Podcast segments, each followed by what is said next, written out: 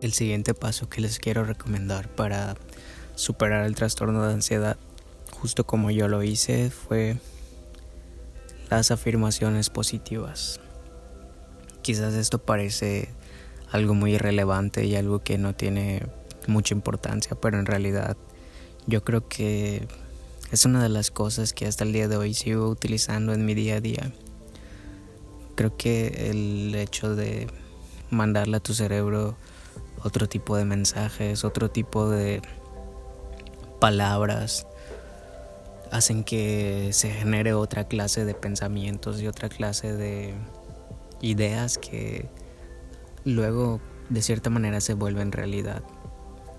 Por ejemplo, cuando me despertaba me ponía a pensar, ok, hoy no quiero sentirme mal, hoy estoy dispuesto a sentirme bien, hoy no voy a sentir miedo, hoy no voy a... Y si siento miedo, voy a enfrentarlo y no me voy a dejar vencer. Entonces, partiendo desde esa perspectiva, tú comienzas a actuar de diferente manera, como que, o sea, le dejas de dar tanta importancia a la ansiedad y te enfocas en sentirte bien. Entonces eso es lo que empiezas a vivir realmente, o sea, eso es lo que tú, tú empiezas a experimentar.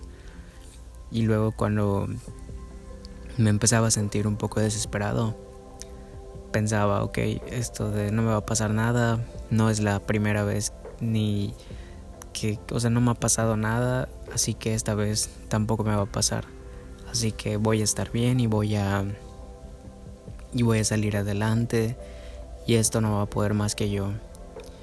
Y así a lo largo de todo el día a veces estaba, no sé, eh, haciendo cualquier cosa y pensaba, hoy me siento bien, hoy estoy bien, hoy sé que es un gran día y hoy quiero, hoy quiero comenzar a dejar la ansiedad atrás y, y ese tipo de, de palabras que, o sea, repetírtelas tanto tiempo, creo que llega un momento en el cual tu cerebro lo asimila y comienzas a actuar de esa manera. No sé cómo explicarlo.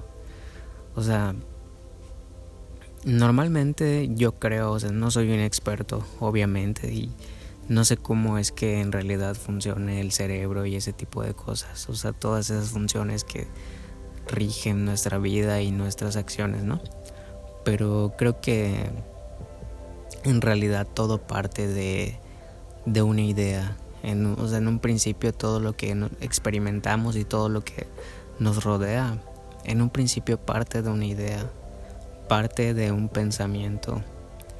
Entonces, por ejemplo, cuando tú empezaste a generarte la ansiedad, lo que pasa realmente es que, o sea, comienzas a imaginar cosas, tu cerebro comienza a, a pensar en sucesos que pudieran llegar a ocurrir o todo lo catastrófico que que te pudiera llegar a pasar según tu cerebro lo comienza a, pensar, ¿no?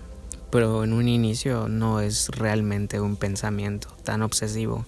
O sea, siempre empieza como un pensamiento esporádico y luego cada vez se va haciendo más, más y más frecuente hasta que llega el momento en el que es inevitable dejar de pensarlo, ¿no? Y ya, ya a partir de eso pues se generan todas las, todos los problemas que, todas las sensaciones que provoca la ansiedad y todo lo que ya sabemos. Entonces, como ya te he mencionado antes, lo que tú necesitas hacer es, de cierta manera, demostrarle a tu cerebro que no es real. O sea, necesitas entender que lo que tú estás experimentando no es real. Entonces, pero como es algo muy difícil, como ya está tan introducido en tu mente inconsciente, no es fácil ni es tan sencillo volver a, recuperar tus pensamientos que tenías como de antes, ¿no? Pero sin embargo, yo creo que la manera de volver a, o sea, aunado a todo lo que ya te he comentado, más las afirmaciones positivas, lo que tú estás haciendo es mandarle a tu cerebro como una orden de que esté bien. O sea, todas esas cosas que tú estás afirmando al final de cuentas tu cerebro lo va a asimilar como una realidad. O sea, si tú de tanto repetirte que estás bien, que te sientes bien, que la ansiedad no va a poder contigo, que lo vas a superar muy pronto y ese tipo de cosas, llega un momento que tu cerebro se la cree y comienza a generarte esa sensación de paz, esa sensación de, tranquilidad. Llega un momento en el que entras en esa certeza de que vas que estás bien, de que no está pasando nada, de que ya, o sea, ya recuperaste tu vida o ya no tienes ansiedad o ese tipo de cosas, ¿no? Sé que suena un poco extraño y quizás suene un poco ilógico, pero como te vuelvo a repetir, eso es algo que hasta el día de hoy sigo aplicando. A veces cuando me siento, no sé, a veces cuando me invaden pensamientos negativos o pensamientos que no me ayudan a salir adelante, comienzo a pensar en positivo y comienzo a, hacer ese tipo de afirmaciones, de decir yo puedo, eh, puedo más que esto, esto no, no me va a acabar, voy a salir adelante, sé que puedo hacerlo y ese tipo de cosas. Entonces tu cerebro, te digo, lo asimila y crea esa realidad y eso es lo que, o sea, te cambia ese estado, te cambia esa, te cambia a otro, a otra a otro estado emocional. ¿Qué pasaría, por ejemplo, si yo no sé, me siento bien y de repente comienzo a hacer afirmaciones, pero en vez de que sean afirmaciones positivas, que sean afirmaciones negativas? Y que, que yo comience a decir, ah, ok, me voy a enfermar o me voy a... Hoy sé que me voy a sentir mal. Hoy sé que me va a ir mal en el trabajo. Hoy sé que no voy a poder hacer esto y voy a hacer... Y sé que hoy no lo sé, me va a ocurrir lo peor que me que pueda imaginar. Tu cerebro automáticamente va a comenzar a, a buscar, o sea, cosas, busca, o sea, todo lo empieza a asociar a ese estado y a esa emoción y a esos pensamientos. O sea, si te pasa, no sé, que te caíste, automáticamente tu cerebro, como tú ya hiciste todas esas clases de afirmaciones de que te va a ir mal y te va a pasar lo peor, tu cerebro va a decir, ah, ok, esto que te acaba de pasar es producto de tus pensamientos. Y así, así, esto de inconscientemente vas a buscar eh, por todos los medios que te vaya mal, que te pasen cosas negativas y que para que al final del día tú digas, efectivamente, hoy dije que me iba a ir mal y así fue. Tu cerebro lo que va a hacer a lo largo del día es buscar de manera inconsciente hacer que eso se haga realidad.